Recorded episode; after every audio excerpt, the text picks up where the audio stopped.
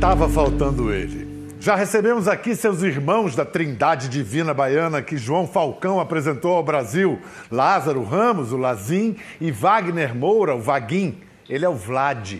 Também conhecido em Itacaré como o Bacalhau.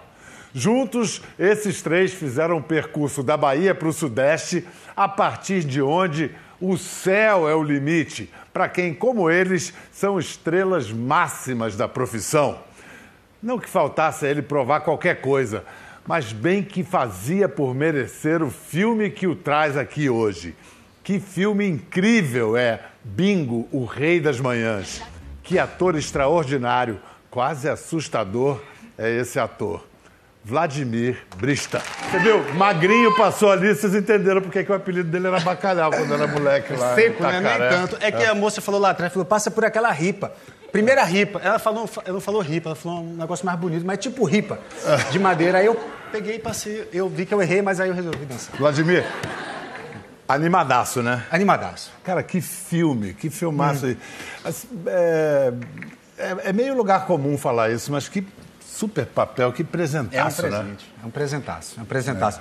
É, teve uma pessoa que me perguntou uma vez, falou assim, você...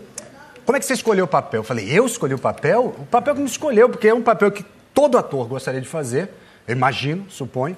Então, é o papel que eu escolhi o papel. O papel que chegou graças ao Dani, que me convidou, Daniel Rezende, diretor, e graças a uma sorte de um amigão também para poder fazer, né? Pois é, porque primeiro o papel, o Daniel tinha pensado no Wagner Moura para o papel. Aí o Wagner não podia fazer e recomendou você. Recomendou. E falou o seu nome. Recomendou. Mas parece, né, que ontem houve uma. um- Rapaz. que queria voltar atrás. Atenção, mostra aí. Ótimo, eu tenho banheiro que tô apertadão. Fala, make off, tudo bem? O filme tá massa. Mas dá trabalho, tem que retocar a maquiagem toda vez que para, porque... Deu break, Vlad? Deu, deu, deu break. Já fala com você. Vai lá fora fumando, né? tá? Tem que também tomar cuidado sempre com a peruca, tem que entrar de lado. Se entrar de frente aqui, estraga ela toda.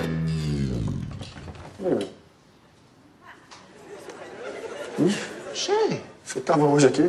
como tava hoje? Eu tô filmando. Dani não falou contigo, não, O que Vlad? você tá fazendo aqui com essa roupa? Dani tá aí? Chama o diretor Daniel Rezende. Dani! É brincadeira, é isso? Você tá brincando? Vlad abriu uma brecha pra mim. Que brecha, filho? O meu personagem morreu, inexplicavelmente, uma surpresa pra todo mundo. Gente, abriu essa brecha e eu, e eu consegui. Eu vou Você tá de fazer. sacanagem. Como, Rei? Você tá maluco, Rei? Eu tô, fazendo, eu tô fazendo esse filme, Rei. Aqui você não tá me vendo, não, Rei? Vlad, esse personagem foi escrito pra mim, você sabe disso. É lógico que eu sei disso, né, Wagner? É lógico que eu sei disso, Rei. Aliás, pô, você botou pilha pra fazer. Você, você disse não, Rei. Você negou esse personagem. Sim, mas abriu a brecha. Agora eu posso, agora eu tô aqui. Sério, Rei? Você tá maluco? Cara, isso é muito chato brother, situação. não, isso não que que existe. gente- Ô, Dani! Por que a gente não divide? Por que a gente não faz junto? Bom, é- evidentemente isso é uma sacada promocional legal. Sensacional. Quando é que vocês fizeram isso? Foi agora? Janeiro, janeiro. Ah, janeiro. Janeiro, janeiro. Ah, Um amigo meu viu, porque isso aí agora nas redes sociais, aí ele me escreveu e falou: rapaz, você já contou quantas vezes você fala rei?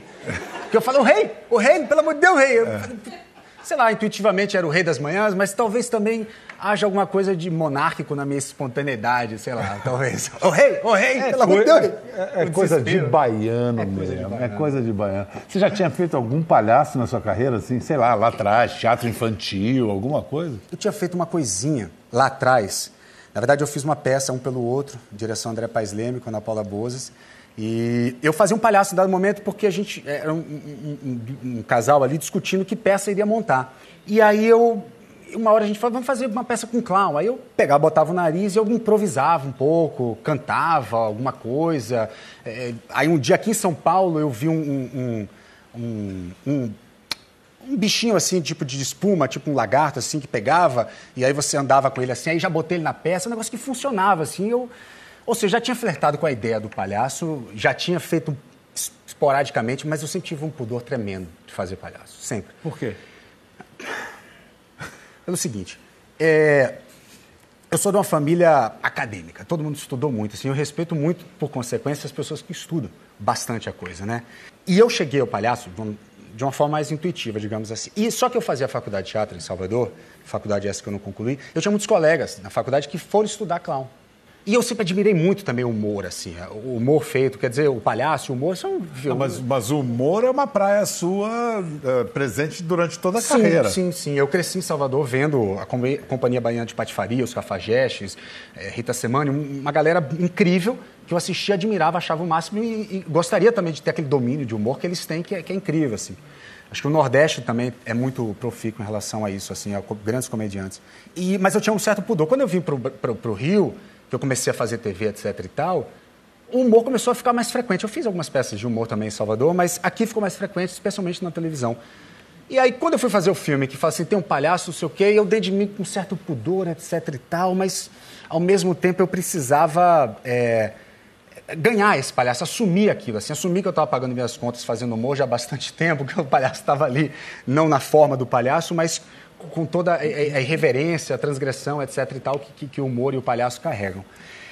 E aí eu fiz uma preparação durante o filme com o Fernando Sampaio, Foi essa história que te, te jogaram num circo da periferia para Isso, no exatamente. susto. Acho que a gente tem esse momento Sério? aí. Tem, é, tem esse Ulala! registro aí. Vamos ver. Sem aviso. Rapaz!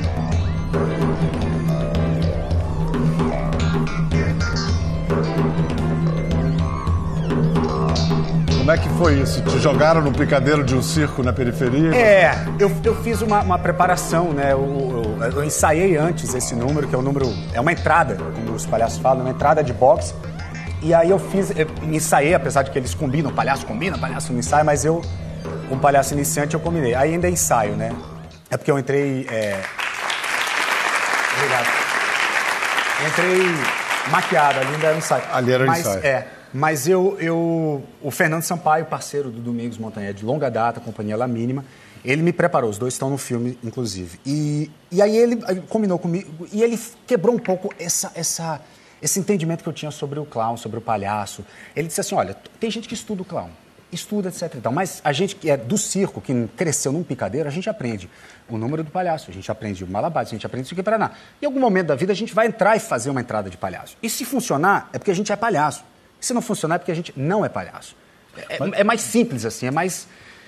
Porque você já cresce, ele já é o teatro, o picadeiro é ele, assim, ele se confunde com aquilo porque ele cresceu naquele universo. Mas qual- o que, que é o tamanho dos gestos, o tamanho das coisas? Tem, tem uma definição que eu acho linda, que diz que o, o nariz do palhaço é a menor máscara do mundo, né? Aham, aham. Mas o resto no palhaço é tudo grande, é tudo exagerado, é, É. tudo amplificado, é, isso? É, acho que sim. Acho que é tudo mesmo, assim. Inclusive, é, o filme também, acho que, de alguma forma, ele toca num- num- numa coisa que interessa a todo mundo, que é um palhaço que ele é over, porque ele, ele- ele- a, a boca dele está exagerada, o olho exagerado, as expressões são exageradas. E esse mesmo excesso da alegria que ele representa, eventualmente, na vida pessoal, ele carrega também. Não estou dizendo que todo palhaço é triste, hipótese alguma, mas é, existem muitos palhaços que fletam com esses extremos. A gente tem o Robin Williams, né, com a história dele, a gente tem o Andy Kaufman, a gente tem o, o- o Jim Carrey. É um arquétipo, o palhaço com a lágrima. Exato, é. então a mesma alegria, na mesma proporção, ele vai no sentido oposto de um, de um lado mais autodestrutivo, mais triste, mais. É, é muita gente carrega. Mas isso é humano, né? É só porque isso está exacerbado no palhaço, porque está exacerbado no palhaço, e ele eventualmente flerta também com exa- exa- exacerbação do lado oposto, assim. E de alguma forma o filme representa isso e interessa as pessoas, mas isso é humano, isso somos nós, os que sofremos, que rimos. É um filme que tem uma primeira metade em que o espectador ri para chuchu e uma segunda metade que ele mal se aguenta na cadeira, não, né, não- ganha uma densidade trágica. Mas além disso, é um filme que é, tem uma tragédia. Tem, tem a participa- participação do Domingos Montagnier. É, vamos, vamos assistir. Isso, boa, boa reação. É isso aí. Isso aqui funciona como um relógio suíço, hein? Meu movimento sempre sincronizado com o teu. No 3 você abaixa agora, hein? Ó, Vamos? Vamos, vai. O palhaço sempre apanha. Ah, presta atenção, presta atenção. Tá, tá, tá. Não, também não fica se lamentando. O palhaço não se lamenta. Nem fica guardando magoazinha, não. Não importa quantos tapas o palhaço vai levar. Ele sempre levanta e tenta de novo. Ok, vamos lá. Quer ver? Vem cá, Nando. Olha só.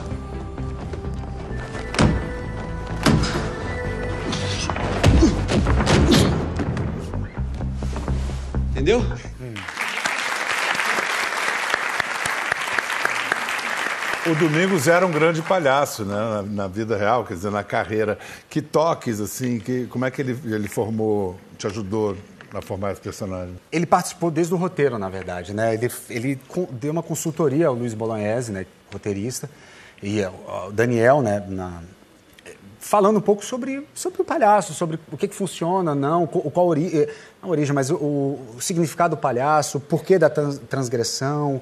é, ele- o, o texto que ele diz é, um- é- é uma, é uma assessoria que ele deu ali. Inclusive, depois, quando a gente começou a ler, eu também tinha algumas questões que eu até levantei e ele ajudou a resolver. É, o personagem é, também, o seu personagem no filme também tá, tem que aprender a ser palhaço. É um transgressor por- na vida, né? por, o- por outros motivos.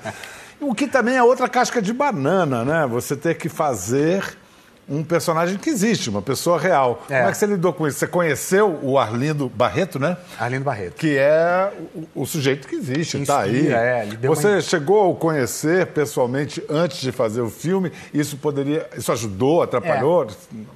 Esse, esse filme ele é inspirado na história dele, Isso. mas não é uma cinebiografia, né? Eu, eu- eu não tinha obrigação de mimetizar aquele indivíduo que nem o, o- o Daniel quando fez o Cazuza, o Eliso, o Tim Maia, que são personagens que todo mundo conhece. Eu não tinha essa obrigação. Eu tinha que era inspirado na história dele, mas a gente tinha bastante liberdade. Mas é óbvio que em algum momento é, eu precisava ter contato com ele, assim, quer dizer, ou- mesmo que não pessoalmente, mas eu precisava entender um pouco mais aquele indivíduo. Então, pessoalmente, eu só encontrei com ele com o filme já na quinta semana de, de filmagem, talvez, uma participação que ele faz no filme. É, mas eu, eu assisti a quatro horas e meia de entrevista que ele deu para o pessoal do filme, contando toda a história dele, que serviu de base para o roteiro. E aí eu fiquei quatro horas e meia siderado naquele cara, não, não tanto na história que ele contava, apesar de ter histórias incríveis, mas a forma como ele conta. O entusiasmo dele. É um cara absolutamente entusiasmado. É um cara 220 volts o tempo inteiro, entusiasmadíssimo com as histórias dele, que eu não sei quanto ele recria cada contada, mas é um contador de história, muito empolgado com aquilo. Eu falei, isso interessa, isso interessa. Agora, E você ia fazer esse cara 30 anos mais novo. exatamente. E movido a droga o tempo inteiro. A sua entrega ao personagem foi absolutamente total. Primeiro, você não fez nenhum trabalho enquanto você estava fazendo esse filme. Não, não, nem. Nada, Não, não. nada. Como foi esse mergulho? Foi pela identificação, pela diferença? Você não tinha nada a ver com esse cara? Com esse personagem? É. Tem o fato de eu ser ator também, né? E eu, É. eu, assim, eu tenho uma empatia brutal por um ator que ele não pode se revelar e tem que ficar escondido atrás da máscara. Assim, isso, isso, me, isso me aflige, a- sabe? A, falta de, de reconhecimento, todo mundo sofre, né? O- a criança que chuta a bola pro pai, o pai não fala que legal, não, não reconhece, que traz umas boas notas, assim, todo mundo já sofre. Quer dizer, o ser humano ele precisa do reconhecimento. No caso do ator, é mais grave, porque em caso do ator, inclusive a nossa cara e nosso corpo é a nossa ferramenta. Se você não reconhece a cara e a ferramenta desse indivíduo, tem alguma coisa dele que está aprisionada. Assim, isso, isso, é, a- isso atormenta. Assim, eu desafio qualquer ator colega meu de hoje em dia a dizer assim: eu toparia virar um anônimo pro resto da minha vida, ninguém nunca me conheceu, deu um parabéns, mas eu faria um personagem que faria muito sucesso e eu estaria atrás da. Ó, Aqui, ó. Por mais que a gente queira a privacidade, etc e tal, não sei o quê, mas é, é- é doloroso. E, Então eu tenho muita empatia por isso, por essa história, por esse indivíduo. Por aí você pegou. E por aí eu peguei. Agora, eu, claro, eu, eu, eu vi que, que, que a encrenca era séria, sabe? Eu vi que o filme era grande. O Dani também falou, Vlad, esse filme é grande, a gente precisa de um mês de preparação é, para a gente tentar entender tudo, entender quem é o palhaço desse cara, quem é esse cara com o filho, quem é esse cara com a mãe. É, e eu falei, claro, Você acaba de fazer uma, uma definição, de dar uma definição bonita e terrível da profissão do ator, né? Essa profissão, você, o sujeito quando escolhe essa profissão, ou ele faz sucesso ou né, não tem meio caminho. sim, Como é que você escolheu essa profissão? É. E, e- veja bem, o sucesso não significa ser a fama para o grande público. É, você tem que- Sucesso. você tem que e você tem que, para você o sucesso é um e para ele é outro. Eu escolhi essa profissão com seis anos de idade. Eu fazia parte de um teatro, é, um grupo de teatro da escola, grupo Fantasia em Salvador, e eu minha primeira peça foi o Saltimbancos do do Chico. E eu fui o cachorro. E eu adorava ser o cachorro. Eu já era cachorro na vida, eu já brincava com cachorro, já imitava cachorro. É, e aí eu, quando terminou a peça, primeiro eu me senti muito bem fazendo a peça sendo cachorro. Quando eu saí de lá, as pessoas me diziam assim, gente, mas Eu vi um cachorro. Eu não vi uma pessoa, eu vi um cachorro. Ou seja, eu tive reconhecimento. Eu fiquei nas dúvidas. Eu falei, ah, pra que estudar mais, né? Péssimo exemplo. Eu vou ser cachorro Eu pra vou ser cachorro agora. pro resto da vida. Mas...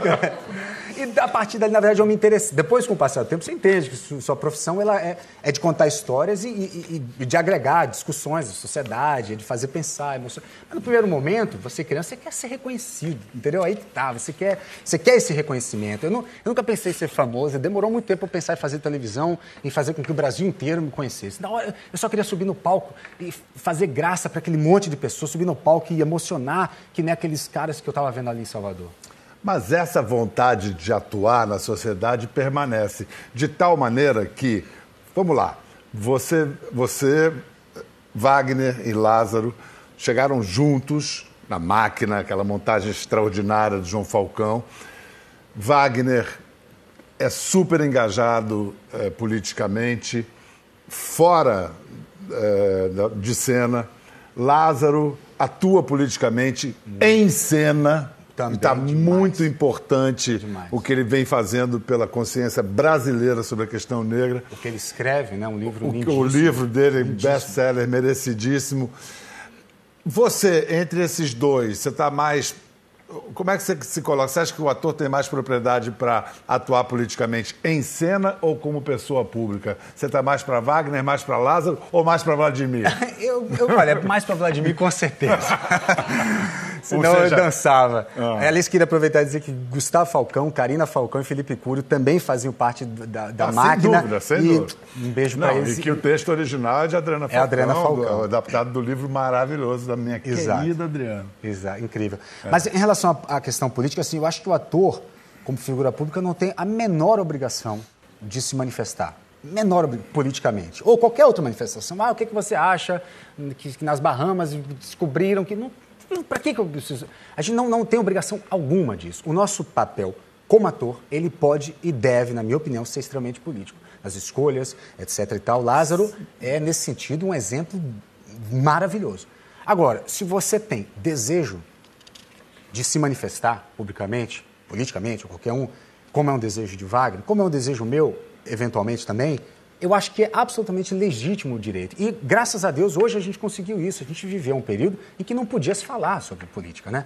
Eu montei uma peça em Salvador chamada Nada Será Como Antes, Compa- Companhia dos Argonautas, e aí a gente foi conversar com pessoas porque se passaram no final da década de 70, período ainda da ditadura militar, e aí a gente foi conversar com eh, Eduardo Tudela, um fotógrafo, um eh, iluminador de teatro lá de Salvador, e ele falou assim, olha, tinha uma frase muito, porque a gente foi perguntar para pessoas que viveram a época, inclusive meu próprio pai, eh, que viveu a época da ditadura de forma mais na pele. E aí perguntamos para o Tudela, Tudela, mas fala um pouco disso que ele falou, rapaz, naquela época a gente não falava, não se achava muito nada não. E aí tinha uma frase que ele disse que entrou na- peça, que dizia assim, ah, o que, que você acha sobre fulano e tal? E eu não acho nada. Um amigo meu achou de achar, acharam ele e nunca mais foi achado. Pois é, isso é muito engraçado hoje em dia, na época era triste, assustador e isso era uma verdade. A gente vive hoje um, um direito que eu, eu, eu, eu acho maravilhoso, que é o de se manifestar mesmo, das pessoas darem suas opiniões. Óbvio que a gente vive extremos. Você que acha maravilhoso e abre mão desse direito com gosto, é isso? Não abro, não. Não? Abrir mão de direito de Por que manifestar, não. temas e causas você gostaria de usar esse, esse Eu já direito? subi em palanque para dar apoio ao Freixo, por exemplo, que é um cara que eu conheci através de Wagner e que é um cara que eu apoio muitíssimo. Ouço, respeito muito. Jean Willis é um cara no qual já votei, que eu posso falar dele. Mas com- eu não vejo você tão assim ativo quanto É, outros é, bom, artistas. Bom, eu não tenho redes sociais. Então eu já sou uma vozinha. Tem gente não? que diz que eu nem existo, mas a pessoa vai fala assim, você não tem, mas então você não existe. Eu falo, ai meu Deus, onde é que eu tô? Mas por quê? Você te dá nervoso? No Eu não tenho sua? vontade. Eu não tenho vontade. Por exemplo, meus filhos têm. Eu, eu não cerceio, de forma alguma. Eu acho que faz parte, mas eu não tenho vontade. Eu não tenho vontade. Assim, eu, eu, eu acho que vai me aprisionar, eu acho que vai me tomar um tempo precioso. Eu, eu lamento, eventualmente, não poder divulgar determinados trabalhos, opinar politicamente sobre determinadas situações, mas eu não, não tenho vontade. Não tenho vontade. Você teve lá atrás uma, uma luta pela guarda de sua filha. É, é, essa causa, você chegou a, a é. pensar em, em É, eu- coletivizar? Pois é, eu era muito novo, né? é, quando eu comecei a brigar. Isso, sei lá, tinha 23, 24 anos, brigar na justiça para ter a guarda dela de volta, brigando com a avó materna. E aí eu cheguei a, a, a ganhar publicamente algumas, alguns prêmios, mo- mo- moção de apoio é, de parte política, etc. e tal, por conta de uma paternidade responsável. Né? Enquanto eh, na contramão de pais que ainda abandonavam muita responsabilidade, não sei o que, de ser pai, não só o direito, mas a responsabilidade, eu estava lutando, ainda que jovem, quer dizer, estava dando um exemplo legal. E depois eu fui convidado para ser eventualmente um, um Aliás, essa pergunta é muito boa, porque vai chegar naquilo que você me perguntou lá atrás sobre a colocação pública, da figura pública. Me convidaram para encampar algumas, alguns projetos, algumas ma- campanhas, etc., para que a paternidade fosse exercida de forma responsável. Não só um, um direito, mas um dever. E eu acho que é. Eu acho que é um dever do pai. Só que me deu muito medo, eu começando uma carreira na televisão, me tornando público, usar isso via tona, isso está na frente do artístico. Sabe, eu fiquei com medo até de parecer que eu estava me valendo de uma questão pessoal minha, dolorosa, obviamente, para aquilo eh, catapultar o meu nome, me projetar de alguma forma. Eu tinha um pavor disso. Assim, eu sempre quis que o meu trabalho viesse à frente. Eh, e acho que o meu trabalho tem. Aí você separou as política. coisas. Então eu separei. Talvez eu tenha, eh, eu tenha tido bastante parcimônia nas minhas eh, aparições públicas, hum, quando não a respeito do, do meu ofício. Tem uma foto sua brincando de palhaço, é com, com- é com a sua filha? É essa? Aniversário de dois anos de Agnes. É bem antiga. É, bem antigo. Quer dizer, então aí você já estava fazendo laboratório pro bingo. Já, já. Eu já flertava com isso. É que eu tinha pudor, gente, de assumir. Mas eu eu já flertava com, com, com o palhaço. Você acha que o palhaço é uma arte é, em, em decadência ou é temporal, vai ter sempre? Ah, o palhaço vai ter sempre, vai ter sempre. Não resta dúvida, assim. É, lamento profundamente quando a gente vê determinadas, determinados é, políticos se manifestando de forma é, canhestra e as pessoas falam, tá de palhaçada, rapaz, me dá uma raiva daquilo. Eu falo, palhaço é um negócio tão nobre, não usa para definir essa É uma coisa quando chamam de cachorro, você deve se sentir também agredido, né? Como é que cachorro? falava? Não, é, não, é, É, cachorrada. né? Cachorrada. Eu falo, gente, o cachorro é um dos melhores amigos do homem.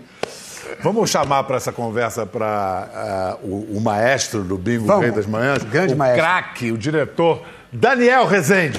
E aí, Daniel, tá feliz? Eu estou muito feliz, estou muito nervoso. A gente, a gente gosta de ficar atrás da câmera. Eu, né, eu venho, eu venho da montagem, né? Que ficava naquele quarto escuro, mal conversava com as pessoas. Aí já passei agora para o set de filmagem, que você tem que falar com as pessoas o tempo inteiro e tal. Agora aqui, eu não sei nem como eu estou falando, mas vamos lá. Por que, que você escolheu essa história para estrear como diretor?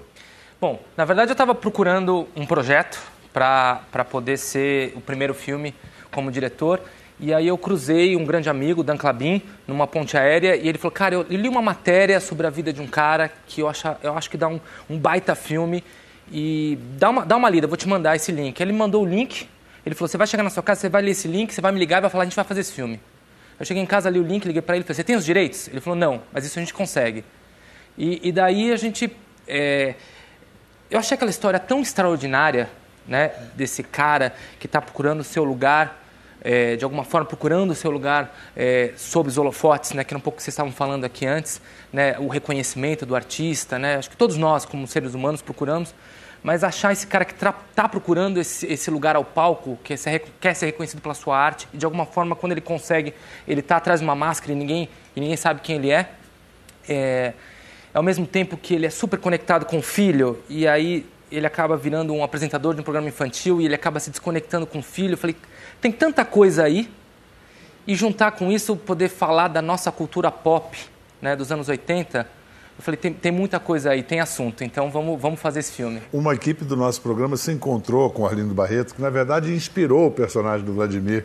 Ele hoje tem uma rotina bem diferente daquela de apresentador de programa infantil. Ele é, vamos dizer assim, um palhaço de Cristo. Ele usa essa arte para evangelização. Mas no momento não está nem podendo fazer isso por questão de direitos. Então ele deu, ele encontrou e falou com a gente. Eu passei um corretivo no rosto, tá legal? Sai, capeta! Sai daqui, ora bola! Ei, palhaço! Vai tomar no pé! Vai tomar no pé! Vai tomar no pé! Vem pra cá, garotinho! Arlindo Barreto é um homem, hoje com 65 anos de idade, sou um senhor, eu sou papai, três lindos filhos, meu filho mais velho, que é o tema do filme, e é a razão pela qual eu consegui superar aquela, aquele drama que eu vivi na minha vida, né? eu consegui superar por causa do meu filho. O pai que ele viu drogado, bêbado, um homem que gritava e muitas vezes era brigão, que descia do carro, entrava no bar e arrebentava as pessoas de porrada. E também era arrebentado de porrada. Eu sonhava em ser ator. Eu sonhava um dia em poder fazer novelas. E eu fiz várias novelas na Globo. E de repente eu me vi numa situação ímpar, porque fazer chorar é fácil. E fazer sorrir. As crianças são absolutamente destrutivas. Ah, criaturinhas. Elas não têm trava na língua. Elas são verdadeiras, espontâneas. Elas acabam com qualquer artista que elas não gostam.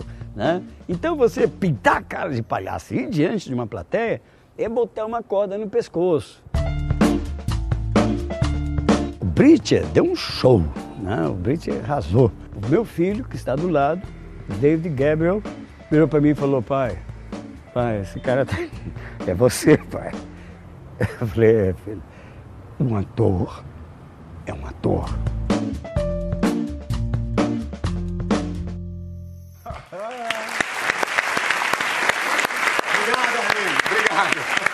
A gente pode dizer que o Augusto é o Arlindo Barreto ao cubo?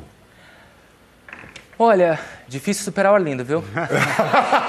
é difícil superar o Arlindo, mas eu acho que a gente tem, a gente tem um, um grande personagem, né? Acho que a gente tem um, um, um grande anti-herói que faz, que, que, que tem uma, uma obsessão muito grande por, por conseguir aquilo que ele quer, que é, é, o reconhecimento da sua arte, que vem de uma família de artistas, né? A mãe dele era uma, uma grande atriz e, e para isso, é, para isso ele faz as coisas mais, mais malucas e, e, e, incríveis assim. Eu acho que a gente tem um, um personagem que poucos atores conseguiriam pegar da maneira que o Vlad pegou. Mas o Bingo não é um filme só sobre esse personagem, é um mergulho numa época, nos bastidores da TV dos anos 80. Vocês eram crianças, espectadores. Eu já trabalhava em televisão. Não parece, né? Mas enfim. A gente acompanha, Bial. Opa! que memórias vocês têm desses anos e que, como essas memórias é, ficaram presentes no, no filme? Bom, em primeiro lugar, os anos 80, eu, eu era criança e, e minha infância foi uma delícia, assim, a parte eu ter que estudar e dar conta, a parte o menino que me batia na rua, a parte todas as, as, os, trau, o, o, o, os, os perrengues de infância, eu gosto da minha infância, eu gostei do que eu vivi, assim, eu guardo com muito carinho. Eu queria que os anos 80, a gente falou sobre isso, a gente não queria um olhar distanciado, crítico aos anos 80. As pessoas falam dos anos 80 como se fosse, ah, é a televisão, aquelas pessoas, ombreira, aquelas cores, ai, que coisa cafona, que coisa kit, não sei o quê, não deveria existir. Eu guardo com muito carinho os anos 80. E, e e, cheio de afeto, cheio de memórias da televisão que eu assisti. Eu fui formado vendo televisão, vendo eh, de Lula e Juba a, a, a, a ET e Rambo na televisão, ao noticiário, a novela. Tudo isso faz parte da minha formação, assim, eu guardo isso com, com muito carinho. É, e tem uma coisa, eu quando eu era moleque, eu assistia muito, eu, era, eu tinha uma fascinação pela televisão, pelo cinema, e eu assistia, eh, assistia os programas e eu tinha uma curiosidade muito grande de saber o que estava do lado esquerdo e do lado direito da câmera. Tudo aquilo que não era mostrado. Eu queria saber o que estava atrás da câmera. Eu era louco para algum dia algum câmera enlouquecer e virar para outro lado. ou, ou, depois que. Alguém vira aí para outro lado? Pra, pra, ó, ó enlouquece aí! Enlouquece, enlouquece aí. alguém enlouquece. Enlouquece alguém. Geral. Ó, a galera enlouquecendo. Aê, virou, aê! E aí. e aí, eu queria muito saber o que acontecia quando desligava a câmera e a pessoa ia para o camarim, como é que era esse camarim? Eu tinha um pouco essa loucura, assim, essa, essa fascinação. E aí, quando a gente resolveu fazer o bingo, é, era muito legal a gente pensar, é, a gente virava a câmera para o cenário, era super legal, mas a gente virava a câmera para outro lado, era muito mais interessante. Era, era, era interessante porque geralmente você faz cinema e está aparecendo um refletor, tira. Lá não, joga um cabo em quadro, põe o um refletor em quadro, porque isso aqui é mais legal, né? Então, entender o que eram esses bastidores foi uma coisa muito legal. Eu faço uma participação no filme, eu tenho o papel de um diretor tão poderoso quanto Bas Bach, de uma grande emissora. Depois do intervalo, vocês vão poder ver uma ceninha. Bom, você vai fechar pra gente agora, levando todo mundo para aquela vibe dos anos 80. 80. É, música que tá na, na trilha, né? Tá na, Tá na trilha do filme. É, isso aí. Aliás, é, é uma atração à parte, né? A trilha é, foi muito bem pensada antes. Qual, é- qual- eu lembro que eu- quando eu falei com o Vlad, eu falei, olha, eu mandei um monte de música pra ele, falei, essas seriam as músicas que o Augusto ouviria. E quase que todas estão na trilha sonora. Sonhei com muita música antiga. Bem-vindos de volta a essa conversa com Vladimir Brista e Daniel Rezende, a parceria responsável por um filme brilhante, Bingo, o Rei das Manhãs, com direito a uma pequena participação deste locutor que vos fala, como vocês vão poder ver agora. É, Diz pra ele que o programa saiu do ar porque não tava dando audiência. Diz pra ele que o programa saiu do ar porque era uma merda. Isso, uma merda, tá? Não, não. Segura você a fera aí que eu tô ocupado. Beijo, beijo. Pronto, garoto, continua. Bom, então eu tava até ouvindo aí a conversa. Enfim, meus, meus filmes são tudo arrasa quarteirão, né? do campeão de bilheteria. Honestamente, eu acho que eu posso ajudar na audiência. Ajudar na audiência. Sabe quantas vezes esse sofá que você tá sentado eu ouvi essa besteira? Quer ajudar na audiência, rapaz? O filme brasileiro, quando faz sucesso, faz o quê? Um milhão, dois milhões de espectadores. Aqui na Mundial a gente fala todo dia com 80, 90 milhões de espectadores. Que é novela das oito, rapaz, não é bolinho, não. Novela das oito? É, eu prometi pra Angélica. Você tá dizendo que vai me oferecer um personagem numa novela das oito? Essa menina tá me dando muita alegria. Eu gosto de ajudar quem me ajuda. Esse é um calastrão com um K maiúsculo. Olha bom. só, o, o filme de vocês é, fala também da relação, os afetos desencontrados, né? A relação de pai, filho, de é, é- é o bingo com o filho, é o bingo com a mãe. Seu filho está aqui, né? Tá aqui, Assistindo ao programa. tá aqui. Ei, Henrique, vem cá, Henrique. O, o seu pai não deixou você atuar no filme, não? Primeiramente, eu fiz uma cena assim. Foi? Eu fiz, mas ela não vai aparecer no filme. Bom, segundo ele, porque é, ele disse que tinha muitas cenas do filho. Era uma cena da escola, Sei. que o filho dele. Bom, eu não vou contar porque é spoiler. E não é muito spoiler assim tão grande, mas eu não vou contar. E eu apareci ali, falei uma coisinha bem rapidinha, Sei. figuração. Mas ele disse que estava focando muito no filho e não no, no Vlad. Entendi. Então é, ele decidiu cortar algumas cenas e cortou a minha, mas. É, montador. é. Mas tudo bem, eu apareço assim, tipo, a câmera passa assim e eu tô lá. Ah, mas, mas, mas tem uma coisa que você fez que é muito importante que aparece no filme. Ah, sim, você fala do desenho? Não é? Aham. Foi você que fez, não foi? É. Sim. Ah. Qual, qual a importância de- de- desse desenho no- na, no- na história do filme? É, na verdade, esse desenho é quase que simboliza a conexão pai-filho. É um filme, além de tudo isso que a gente falou, né? é, uma, uma coisa que me pegou muito na história era a conexão de pai e filho, que é tão próxima.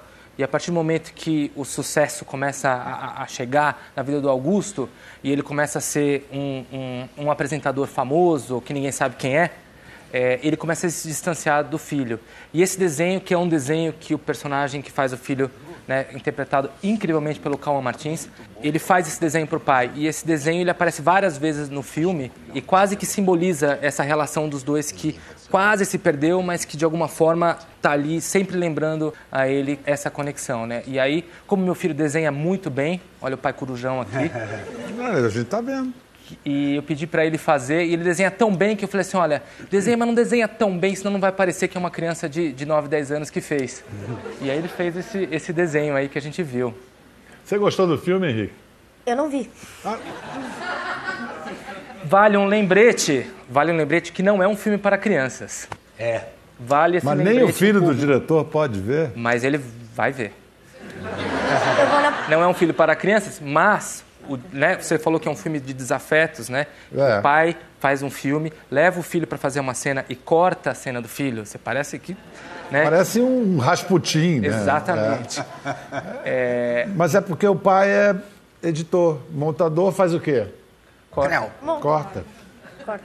Aliás, a gente acaba de cometer uma simplificação para lá de grosseira ao falar que um editor ou um montador corta. Eu queria citar aqui um trecho do, do, de um lindo obituário que João Moreira Salles escreveu sobre um homem extraordinário que foi João Paulo de Carvalho, que morreu agora 21 de julho, o maior montador que a TV brasileira já teve. E João Moreira Salles escreve: Então é isso que o montador faz. Identifica os picotes do tempo, o lugar das juntas. Naquela madrugada improdutiva, improdutiva tinha sido este o trabalho: destravar o tempo, liberar o fluxo.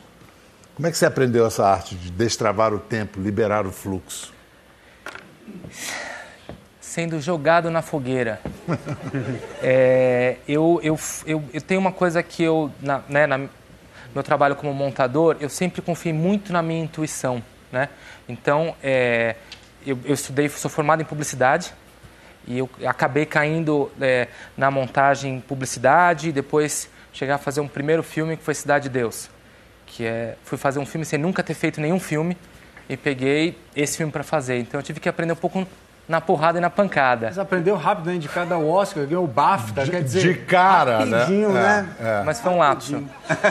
Aí o filme de um editor, de um montador, quer dizer, o cara do corte optou por fazer um filme cheio de planos sequências. Rapaz. Planos sequências são aqueles planos que não desliga a câmera, que ficam um tempão sem corte. Por quê? Por uma série de, de, de fatores. Um deles é que é, eu gosto de desafios. Sempre tudo, tudo na minha carreira até hoje foi, foi muito é, pautado no desafio. Então eu não queria fazer um filme e, e, me basear numa arte que eu de alguma forma dominava. Então eu queria me forçar a fazer de uma maneira que é, eu talvez não soubesse fazer. E a outra coisa foi que eu aprendi que o plano sequência parece que é um plano que não te, que é uma cena que não tem montagem, mas ela tem. A única diferença é que você monta ao vivo no set. Então eu usei toda a minha a minha experiência que eu tinha de montador para já ir. Daí o, o Vlad já vai me, me, revelando as mentiras aqui, mas eu ia, não, cara, tira esse tempo aqui, ó, a câmera vira para cá, você já entra e corta Era assim aqui. mesmo? Impressionante. O Dani, ele tem uma, um metrônomo dentro da cabeça dele que, assim, ele realmente tem uma noção do tempo. Não é à toa, talvez, a relação dele com a música também. Tem alguma coisa que ele, ele tem uma, uma métrica na cabeça dele muito clara. Ele, e ele fala assim, eu acho que a gente pode apertar um pouco aqui. E tinha umas coisas curiosas que era, quando, não é, quando é plano de sequência, tem que ter o ritmo da cena. Quando não é um plano de sequência, você vai fazer um geral. E vai um dar plano, um ritmo. E depois você pode dar um É. ritmo na montagem. Mas ele não permitia que isso acontecesse. A gente vai rodar um plano de sequência Vai agora, rodar? aí você comenta e, e- e explica algumas decisões, se for possível, de durante Claro. o plano. Então, essa é a primeira vez que a gente vê o Augusto vestido de palhaço. Né? Então ele maquiou, a primeira vez que ele vai conhecer o, o cenário. E a gente queria fazer desse um plano grandioso. Então a gente tinha essa- esse corredor que a gente ia passar. E o plano, inicialmente, chegava dessa escada até revelar o cenário. Indo pra lá, eu falando com o Lula Carvalho, que é o fotógrafo, falei, vamos fazer tudo, tudo num plano só? A cena inteira? Isso é posição, isso não é texto. Então aqui, na verdade, tem um Steadicam, que é um cara carregando uma câmera que não treme. Ele acabou de subir numa grua, que está levantando ele. Ele veio andando pelo corredor, ele subiu nessa grua que revelou todo o cenário. Quer dizer, você sai da intimidade dele e já vê que ele foi exposto. Postador, me deve um barão. Está sendo jogado nesse picadeiro que ele vai ter que começar um programa ao vivo. Nice to see you again, Mr. Parker. Peter, and lose the voice. E está falando com, com o dono da, da O chefão. marca, que é o, O chefão. chefão.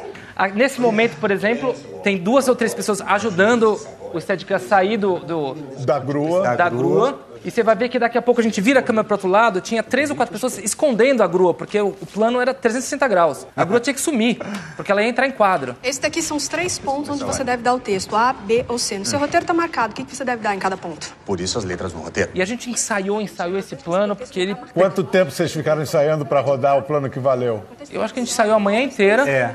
E eu acho que esse. A gente rodou oito takes, se não me engano. Esse deve ser o take seis. Valeu o sexto. Valeu o sexto take. Valeu o sexto, o diretor ainda quis fazer mais Essa duas. é a pergunta que eu tinha pra fazer agora, Biel. Isso é típico. Eu fiz Olha lá, o. a grua sumiu. Cadê a grua? Tava ali atrás. ó. Alguma questão? Yes. E o plano vai, tem lá quatro, quatro cinco minutos. Tem mais uns dois, três minutos aí. Vamos ver no cinema. plano não é brincadeira, não. gente. Agora, é, quero é, é, mostrar a história do teste de Mama Concheta, é isso? Gente, é isso aí. Que história é essa? Então, a gente tinha o personagem do, do Bingo e que no, no roteiro estava descrito é, que ele. é, tinha escrito que tinha dois assistentes, mas não tinha muita descrição do que era. Então eu pedi pro, pro Luciano Baldan, que foi nosso produtor de elenco, falei: olha, faz testes aí com palhaços e peça para eles fazerem um número sem fala. Vamos ver o que, que vem. E aí o Felipe Riquelme, que foi um, um- um dos atores que fez a Mama Concheta, chegou e fez um teste de VT. Que quando assisti o teste, eu falei rapidamente, falei, olha, contrata esse cara, vai ver os direitos autorais dessa música, que a gente vai colocar não só ele no filme, como o que ele fez no teste de VT entrou no filme. Obrigadão, Daniel. Obrigado, Vladimir. Tenho certeza que vai bombar o filme. Agora é só ir ao cinema assistir ao filme inteiro, gente. Rir, chorar com Bingo, o Rei das Manhãs. Uma história muito bem contada por esses dois aqui, Vladimir Brista e Daniel Rezende.